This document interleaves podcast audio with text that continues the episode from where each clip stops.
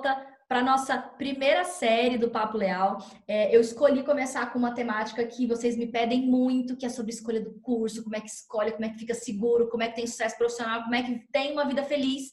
E eu não podia fazer isso sozinha. Eu trouxe uma grande especialista na área, que é a Simone Jaime, que é psicóloga. A gente está aqui no terceiro episódio. Já rolou o episódio 1 um sobre se conhecer. Já rolou o episódio 2 sobre cinco passos para uma escolha profissional. Se você não ouviu o 1 um e o 2, se você não assistiu o 1 um e o 2, volta lá e depois volta aqui, vai fazer mais sentido.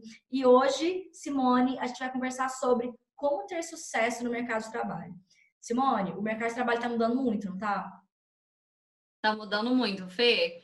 E o legal da gente juntar essas duas, essas duas formas de atuação é que hoje eu consigo falar para vocês de orientação vocacional e também de como está o mercado de trabalho. Porque eu sou headhunter, sou diretora executiva de uma empresa. Headhunter é tipo caça-talentos, tá, gente? Caça-cabeças. É, a gente adora esses termos em inglês no nosso trabalho aí dentro da psicologia organizacional mas eu também atendo muitos clientes e eu estou diretamente ligada às expectativas desses clientes, do que, que é valorizado hoje. É, e eu vou até te dizer uma coisa: é, mudou um pouco a forma de fazer, mas o que era valorizado antes continua sendo valorizado agora. Que é mais uma vez eu vou trazer um termo em inglês, é o que a gente chama das soft skills. Né? O que, que são essas soft skills? A gente não precisa decorar nada disso, é básico quais são os comportamentos que são bem vistos no mercado de trabalho. Hum. Então, se a gente for falar de uma forma mais atual, é, hoje, em pleno, em pleno agosto de 2020, né? A gente está fazendo essa gravação. É, hoje, os meus clientes estão pedindo, Simone, eu preciso de pessoas que tenham disciplina, que tenham autonomia, porque alguns cargos hoje estão sendo exercidos remotamente já, eu já estou fazendo processo seletivo para a pessoa trabalhar dentro da casa dela e provavelmente ela vai continuar trabalhando na casa dela, mesmo com a pandemia passando, né? E a gente podendo voltar a conviver em sociedade fora o isolamento social. Então, principalmente cargos, que é, funções ligadas à área de tecnologia.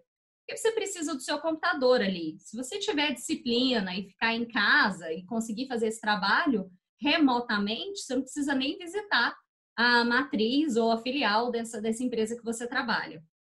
Então, isso eu diria que é uma coisa que está uma, uma tendência né, do mercado de trabalho, são esses trabalhos remotos. Com isso, eu preciso falar para vocês que a tecnologia é imprescindível é, é, claro que isso é algo que a nossa geração, essa geração que está vindo, elas têm mais facilidade com tecnologia do que é, as pessoas, os pais de vocês, os avós, enfim, com exceções, né? Porque tem pais tecnológicos e avós tecnológicos. Mas esse conhecimento de tecnologia, sem dúvida, é algo que vai ser bastante valorizado no mercado. Como você consegue lidar com tudo isso? E de soft skills, como eu tinha falado, desses comportamentos, eu quero reforçar que sempre será solicitado que você tenha uma boa comunicação, um bom relacionamento com as pessoas. A gente fala muito da psicologia positiva, Fê, dessa questão da conexão que você faz com as outras pessoas, esse network que você constrói. Gente, é isso que leva uma pessoa a ter sucesso profissional. Eu vou falar uma frase aqui que não é minha, por isso eu vou falar, né? Porque se fosse minha eu teria medo de dizer essa frase, porque ela é polêmica. É, suas notas na faculdade é, dizem tanto sobre o seu futuro salário quanto jogar um par de dados. Ou seja, o seu sucesso profissional não depende exatamente, não depende das notas que você tira, mas de tudo que você constrói durante a sua atuação pessoal e profissional. Não acho que isso vai ser construído só quando você entra na faculdade, não. Mas é, dos relacionamentos que você constrói, do quanto você se relaciona bem com as pessoas, do quanto você se comunica bem, e aí vai. E eu passo para você agora. O que, que acontece? E eu sei que deve ter gente que escutou e falou, como assim? É o famoso meu mundo caiu. O meu também caiu, porque eu lá na, nos meus tempos de segunda série, né? Nasceu outro dia. Quando eu tinha meus 9, 10, 11 anos, eu tinha certeza que se eu fosse estudiosa, eu ia ficar rica.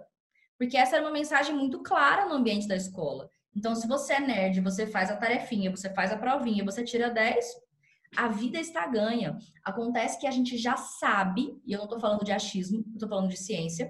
A primeira pesquisa em larga escala que realizou isso foi dentro da Universidade de Harvard. A frase que a Simone trouxe veio, inclusive, de um grande pesquisador dessa área.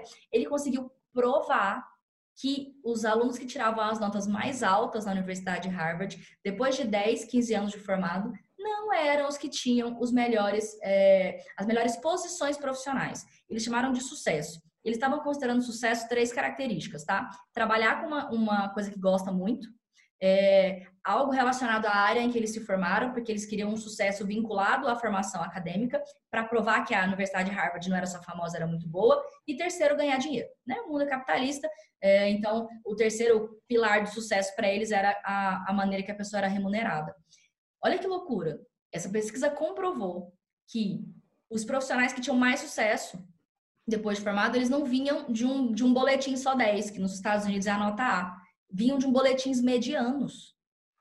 Mas detalhe, antes que você me escute, comemore, fala, não preciso mais continuar assistindo isso aqui, posso ir embora, posso falar para minha mãe que eu vou ter sucesso, porque a Fernanda falou, eu, eu sempre passo por isso. Respira aí, eu, eu, só, eu só comecei. O que acontece? Eram todos os medianos? Não eram. Eu tô falando de medianos de Harvard em primeiro momento, então respira. E segundo, eu estou falando de um grupo específico de medianos de Harvard. O que, que eles tinham de diferencial? Exatamente o que a Simone trouxe. As soft skills. Eu costumo brincar que é saber lidar com coleguinha. É saber conversar, lidar com as próprias emoções, é ter disciplina, autorresponsabilidade. O problema é achar que só tirar 10 vai resolver a vida de alguém. Não vai. Só ter competência acadêmica vai ser suficiente. De novo, não Vai. Então a gente não está falando que não precisa ter competência acadêmica. Pelo contrário, a gente está falando que só isso não resolve. E não resolve. Eu trabalho com, com treinamento em empresas, trabalho e tenho feito muitos exercícios de palestras e treinamentos em ambientes de universidade. Hoje a minha demanda maior é em faculdade de medicina. Então já viajei bastante para a faculdade de medicina. É, amanhã, amanhã Hoje, hoje à noite, eu tenho palestra num, num congresso para estudantes de medicina. Então, é uma, uma comunicação que chega muito para mim. E eu falo muito para eles: quem é o médico que vai ganhar mais? Aí todo mundo, ah, é o neurocirurgião. Ah, e, e viaja. Cara, o médico que vai ganhar mais é o chefe. Não interessa em qual área. E o chefe vai ser chefe porque ele sabe mais medicina? Adivinha, de novo? Não. Tem que ser competente, mas isso é óbvio. Ninguém está falando que a competência não é importante, mas é o, o, segundo, o próximo passo. E os próximos passos são em cima de soft skills. Tem a ver com gerenciar pessoas, capacidade de lidar com as próprias emoções, de não explodir na cabeça de todo mundo de qualquer forma. Então, construir uma carreira de sucesso, entender o que o mercado pede, precisa hoje, é entender que só estudar não vai te levar para o seu objetivo máximo. O mercado hoje é, já pede um profissional com mais habilidades socioemocionais. E aí, trazendo isso para esses dias de hoje, Simone, acho que dá para a gente pensar o que pode ser feito agora, né, em relação a isso, de sucesso profissional.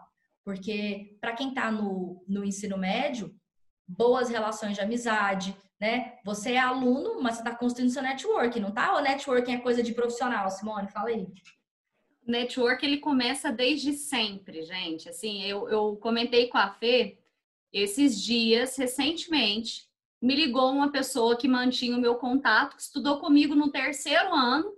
Falou, Simone, você formou em psicologia e trabalha com seleção de pessoas, não é? Você pode me ajudar? Porque eu tenho uma empresa. Então, assim, a gente vai construir esse network sempre. E, Fê, eu quero lembrar aqui uma palavra que é uma frase, na verdade, que a gente usa muito, né, nessa área organizacional que é as pessoas são contratadas pelas competências técnicas e demitidas pelas competências comportamentais. O que, que eu quero dizer?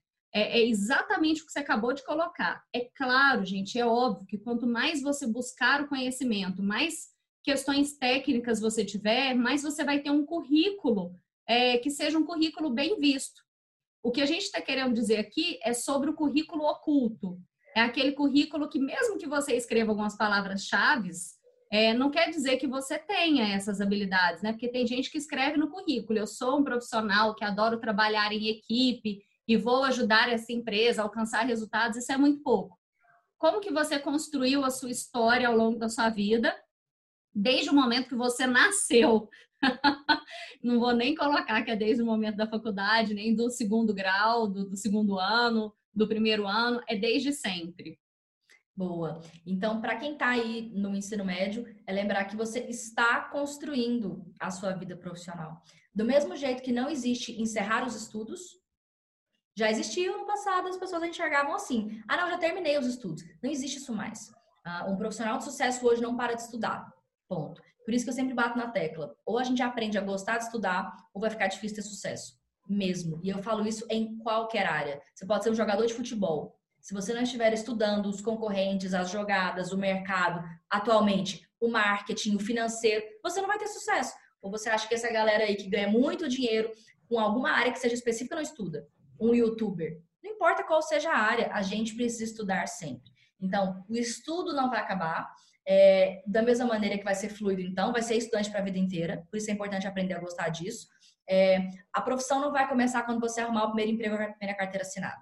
A postura profissional já começa desde sempre. É a maneira que você se porta, é o respeito que você tem com as outras pessoas.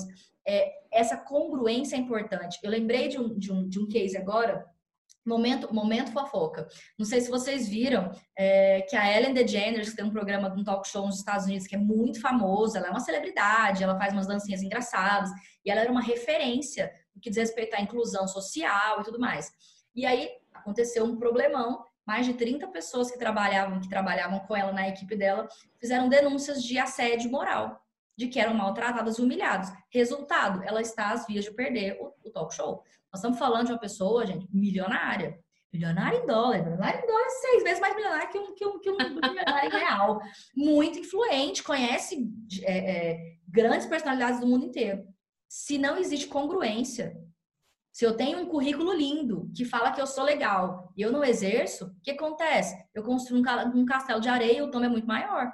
Essa congruência a gente não vai construir lá na frente a gente constrói agora. Então, é como é que eu trato os meus colegas de sala de aula, como é que eu trato os meus professores.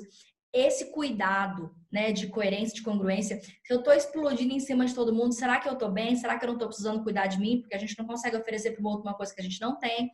Então, para quem está no ensino médio, é, a dica de, de coerência começa por aí, né? Para eu me tornar esse profissional que está alinhado com o que o mercado precisa, que eu seja uma pessoa mais gentil a partir de agora. E não quando chegar lá na frente.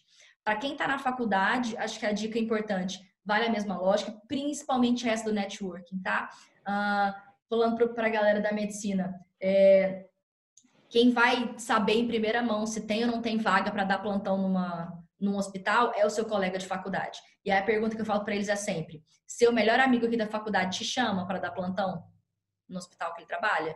Vai te chamar? Vai confiar em você para isso ou não vai confiar? E essa confiança você constrói agora. E isso não é com lábia, isso é com postura. Porque você vai chamar seu melhor amigo para se queimar no hospital? Não vai. Você vai chamar seu melhor amigo se você confiar no trabalho que ele faz. Percebe tanto que isso é importante? Então, mesmo entre as pessoas que você mais ama, se a sua postura não é uma postura responsável, seus melhores amigos não vão te indicar porque eles não vão se queimar profissionalmente em função de alguém que não é responsável. E aí vira aquele negócio, né? Amigos na amigos, negócios à parte. Negócios à parte quando a gente não confia no amigo. Quando a gente confia no amigo, não é a parte, não. É com os amigos que a gente acaba fazendo o negócio. Então, não, não esquece disso. Faz sentido, não faz, Simone? Faz total sentido. Eu acho que vale a pena, assim, dormiu, pescou, volta e assiste essa parte de novo, porque é muito importante.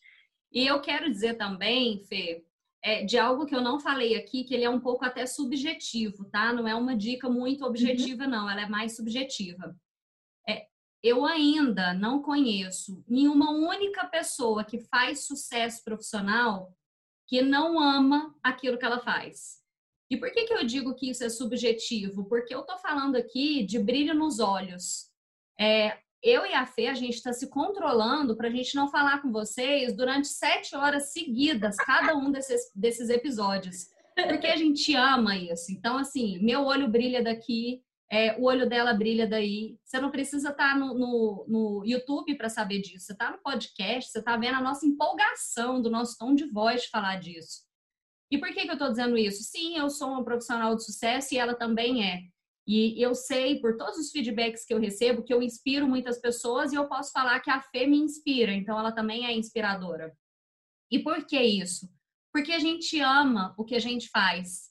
E para ter sucesso, a gente precisa amar.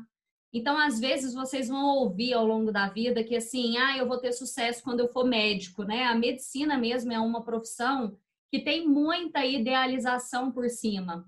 E eu tenho uma irmã médica, bem sucedida também, acho legal, ela foi a única médica, não foi influência familiar, meus pais não eram médicos.